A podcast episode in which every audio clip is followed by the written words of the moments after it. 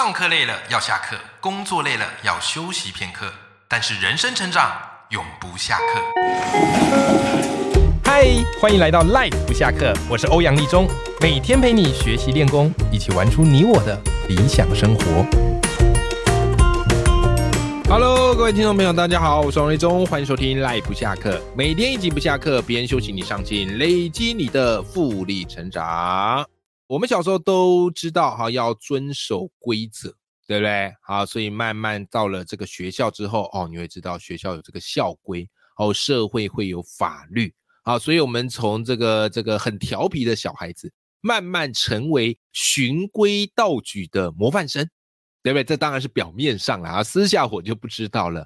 好，所以同样的，你玩游戏啊，啊也是要遵守游戏规则。好像我现在跟我女儿玩这个桌游，那因为我女儿还小嘛，啊，现在大概是快五岁了啊，然后儿子快三岁了啊，那但是一开始呢，他们没有对规则没有太多的意识。好，所以很容易呢。我跟他讲说要这样，但是他就会照着他那样做，也没有不好，也没有不好。但是游戏的体验程度啊，对我而言就会有点大打折扣嘛，对吧？但是有时候我也蛮欣赏他们可以用自己的方式去玩这个规则啊，去玩他们自己制定的规则。那我们今天这集节目内容呢，我就特别想来跟大家聊规则这个概念。好，我说其实如果你要玩好人生游戏，遵守规则，这个当然。是一个方式啊，那这个规则啊，它其实就是一个框架嘛，它可以让你很安稳啊，它可以让你循规蹈矩啊，它可以让你在这个这个有限的范围内啊，去完成你想要做的事情。可我今天这集节目当然不是要大家只是遵守规则而已，我今天这集节目内容，我特别想跟你聊一个概念，就是有时候守规则很好，可是如果你想要人生突围，赖粉们，你需要适度的。打破规则，好，当然在不违法的情况之下，好不好？去适度的打破规则，OK？好，什么意思呢？我跟大家分享一下哈，我跟大家分享一个我自己的个人的亲身故事，好不好？那我以前是高中老师，我以前是高中老师，好，所以我们常常就是每天都要教学嘛。那我自己本业是教国文啊，国文当然有很多很经典的课文。好，那一讲到上课呢，你可能想到最直接的画面啊，就是老师站在讲台上啊，学生坐在下面啊，老师呢在黑板上写重点啊，学生在课本上写笔记。好，老师接着发下考卷啊，学生开始正笔疾书。你会发现，它已经形成我们脑海里运作的一套规则啊，在运作，对吧？可是我跟你讲哈，我跟你讲，我那时候突然就有一个福临心智，我就觉得规则其实就是用来打破的。你照着规则走，其实这个就完全在别人的意料之内，对吧？它不会带来意外跟惊喜。你人生要突围，一定要有意外跟惊喜。所以有一次我在教有一篇文章，叫做《荀子的劝学篇》啊。这篇文章现在好像已经没了啊，那时候还有在课文当中。就总而言之呢，这篇文章就是告诉学生说，学习非常重要啊啊，所以你一定要认真学习呀。那书里啊有一些句子你一定耳熟能详啦，我随便讲几句，你感受一下。好，比方啊，在《劝学篇》里面说：“亲取之于蓝而亲于蓝。”哎，你看“亲出于蓝”的典故嘛。然后或者呢啊，也有一个句子你听听，叫做“蓬生麻中，不服而直；白沙在涅，与之俱黑。”啊，对对对，这个是在讲什么呢？讲的是环境对于一个人的影响，是不是？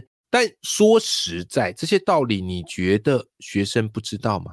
从小到大都听过嘛，这个道理不国小就知道是吧？然后再加上这篇课文有够长啊！我跟你讲，我自认我算很会讲的，可是我讲着讲着，学生也开始神游了。如果我继续照着大家所既定的课堂规则在台上讲，在黑板写，你觉得学生真的会对这篇课文有感吗？很难吧？除非是他本身就是国文狂热分子。但这种人很少啊，可遇不可求啊。所以我那一次我就决定要开始打破规则，因为我受够只是照本宣科的站在讲台上讲课。所以呢，我怎么打破规则呢？首先，第一个，我先打破环境上的规则。谁规定上国文课只能坐在教室呢？因此呢，我直接把学生带到外面的广场，离开他们熟悉的教室，有没有？好，接着嘞，我开始打破第二规则，叫做体验上的规则。谁说听课就只能坐在课堂上乖乖抄笔记，对不对？然后再去考考卷，不要，我要给你们新的体验。所以呢，我在学生啊，因为他们都集中在广场嘛，我在离学生前二十公尺处放了五瓶饮料。天气很热啊，所以那饮料看起来特别的消暑。然后我跟他们说，我们来赛跑，谁先抢到饮料，饮料就归谁。哇，我告诉你啊，学生听完精神全部都来啦。OK，好，在第三个，我要打破认知上的规则。认知上规则什么意思哦？因为当我一说要赛跑的时候，所有的学生立刻整齐排成一条直线，因为他们知道比赛要公平，不可以超前。即便地上根本没有直线哦，他们仍然会下意识的排成一条直线，对吧？好啦，这时候我才告诉他们说：“哎，等等等等，谁说这个就是你们的起跑点？等一下我会问十道问题哦。如果你符合条件的，可以向前一步。OK，我跟你讲，精彩的来喽！我的问题一开始就怎么问？我说来，各位同学，你是双亲家庭吗？如果是双亲家庭的，往前一步。再问，来，各位同学，你们家的房子是自己的吗？是自己的，往前一步。啊，不是的啊，你就怎么样嘞？啊，原地不动啊，或是往后一步。然后再来嘞，我接着又问啊，说来来来来来，呃，你是独生子吗？啊，是的，再往前一步。哦，以及父母呢，会定期带你出国去玩吗？会的啊，再往前一步。来，同学。啊，不是同学，我把它当讲课了。还各位赖粉们啊，各位赖粉们，因为我发现以上这个问题都跟什么有关？是不是都跟家庭背景是有关的？也就是说，你这个家庭背景越好，你就越离饮料就越进一步嘛，是不是？好啦，但是如果光是这样，那没意思啊，就是比看谁家有钱谁就厉害，对吧？我最后三题的问问什么？我说来，各位同学，你从小到大班排在前十名吗？是的，往前一步。你每个礼拜会阅读课外书吗？啊，是的，往前一步。你已经有未来很明确的目标吗？如果有的，哎，再往前一步。来，赖粉们，你有没有发现这三题的共通点是什么？对，这三题的共通点就是跟个人学习有关。也就是说，你个人越认真、越爱学习、越有学习动力的人，你饮料也会越近。OK。总而言之呢，到后来学生起跑线有人前有人后，我说来数到三啊，那我们就开始跑步。啊！抢到饮料，饮料归你。一二三，啪！哇！所有同学给他冲出去。那当然，最后得奖的那五位同学抢到饮料，非常的爽啊！其他人铩羽而归，不过也玩得很开心。好啦，那他们在一边喝饮料同时啊，我也告诉他们一个道理嘛，我就跟他们说：，其实你有发现，人生本来就不公平啊，人生本来就不公平啊。我刚才前面那七题都是对家庭背景好的人是有利的，但那个就是我们要认清的现实啊。可是你庆幸的是什么事情？就是家庭背景虽然去造成差距，但你有没有机会追回来？我跟你讲，当然有啊，就是你要去透过不断的学习，而这就是荀子《劝学篇》想要告诉我们的道理嘛。所以为什么要学？你不学，你如果家庭经济背景是落后对方的，你很难力挽狂澜。但是你愿意学，你可以一点一滴缩短这个距离，好不好？后来嘞，各位，后来嘞，怎么样？我就把这个。我的教学活动写成文章，就在网络上爆红哦，破了三点四万赞，一点六万次分享。也正因为这篇文章，我后来才有机会出书，对不对？好，我的第一本书叫做《漂移的起跑线》，应该说第一本自己的个人著作啊，自己的个人著作叫《漂移的起跑线》，就是因为编辑在网络上看到我的这篇文章，邀请我来写书的，好不好？好，所以这个就是打破规则的威力，但是。这个打破规则呢，它必须怎么样嘞？考验你能不能针对你很熟悉的日常啊，很熟悉的事情，适时的跨出去玩一些不一样的一个创意。好，OK。所以赖粉们来讲到这边呢，你可能会好奇啦，哎，欧阳老师，那我们想要打破规则可以怎么做呢？对，这是关键。我们怎么样去打破自己的规则，适度的去破自己的规则？来，首先第一件事情啊，我给大家几个步骤。我给大家几个步骤哈。第一步，你可以列出你平常的工作有哪些规则，或者是工作有哪些习惯，对吧？要你马上打破规则，这很难。但先列出自己习以为常的规则或习惯，这个很容易，对吧？好，举例，以我当老师为例哈，我们的日常工作啊，或是习惯，可能有。在教室上课啊，要写板书啊，要出考卷啊，检查作业啊，或是学生要他安静听课啊，对吧？这些都是我们日常会有的一些规则或习惯，是吧？好，这个是第一步，我列出来了。接下来，来来来，请列出第二步骤。这个第二步骤是什么嘞？就是在你前面的那些规则的后面列出完全相反的行为，列出完全相反的行为啊。举例，我刚刚前面讲在教室上课，那你列出后面相反行为就是不在教室上课。哎，是不是就有 feel 了啊？要写板书，你在后面列出不写板书，对不对？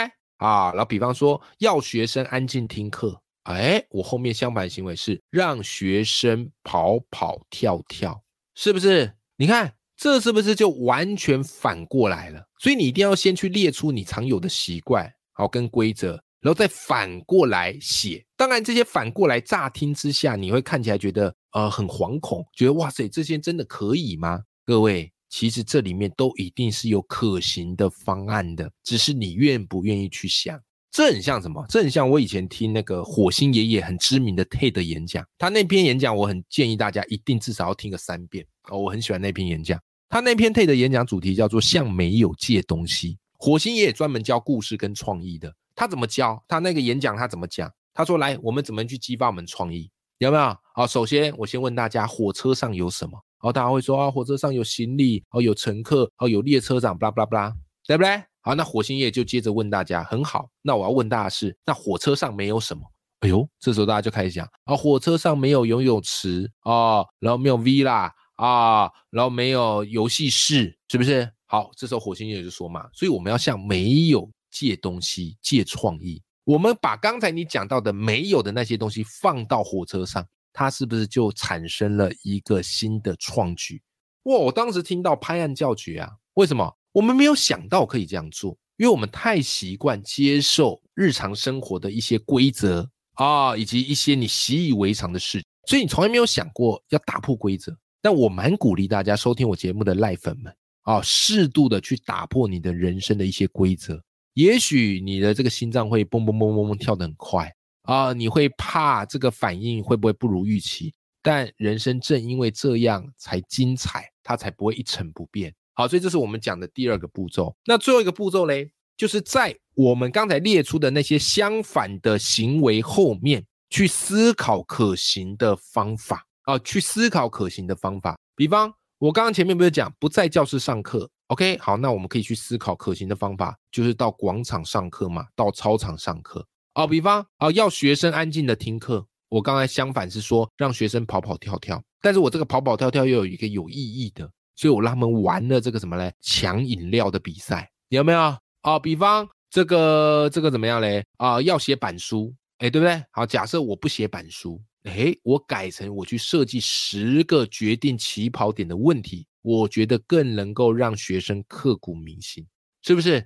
好，所以我是透过这样的一个方式，慢慢去找到一些可行的方法。所以后来我很多的教学文章，这个广为流传啦。好，收分别收录在我的两本书，一本叫《漂移的起跑线》，然后一本叫做《别让平庸成为你人生的注解》。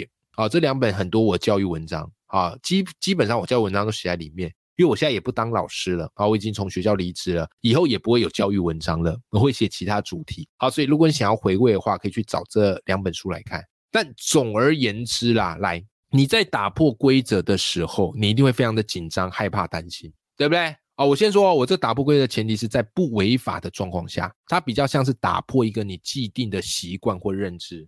我这里我送你艾瑞克的一句话哈，我的好朋友艾瑞克啊，他也是个作家，畅销作家，非常厉害哈。他有这个有本书叫《内在原理》，它里面有一句话写的非常好，他说。每一个人来到这个世间，都不是为了符合规定而生的。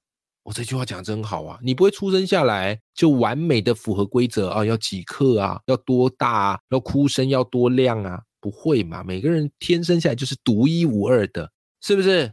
那为什么艾瑞克这么有感呢？很简单，因为他发现，不管是公家单位还是私人企业，我们很容易听到四个字，叫做“这是规定”，对吧？只要搬出这四个字，哇塞，一切可能就从此被阻断了。哎，可是问题是，这个规则跟规定难道完全不能有通融空间吗？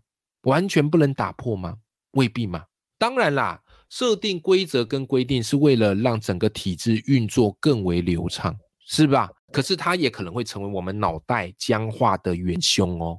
OK，所以我不是要你跟公司唱反调，我也不是要你跟职场作对，不是啦。而是你可以在自让自己哈在规则里微微的越界打破啊，抓个比例啦，八成守规则，两成破规则。我以前当老师，我就试图的会去做这件事情啊，因为怎么样嘞啊，这个就是你得去做的啊，你会承受一些压力，可是你也会发现到人生意想不到的机会，而且人生会从此更有趣起来，好吧？好啦，今天的节目内容就是跟你分享这个打破规则的概念，这个是影响我人生非常深的啊。我是老师出身，其实我们老师是最遵守规则的，可当我意识到当守规只是单纯的守规则，人生会稍微乏味一下，好乏味一点，所以我开始去打破规则的时候，得到了很多意想不到的收获，就一路到我现在成为我自己想要的样子。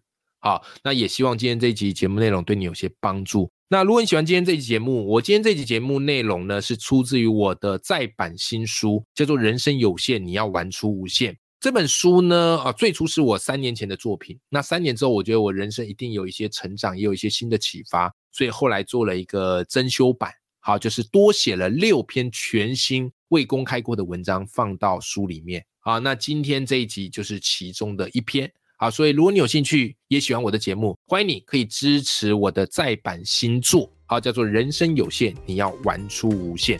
好了，我们今天这集节目内容就讲到这边，永远要记住，眼里有光，心中有火自己。我们下集节目见，拜拜。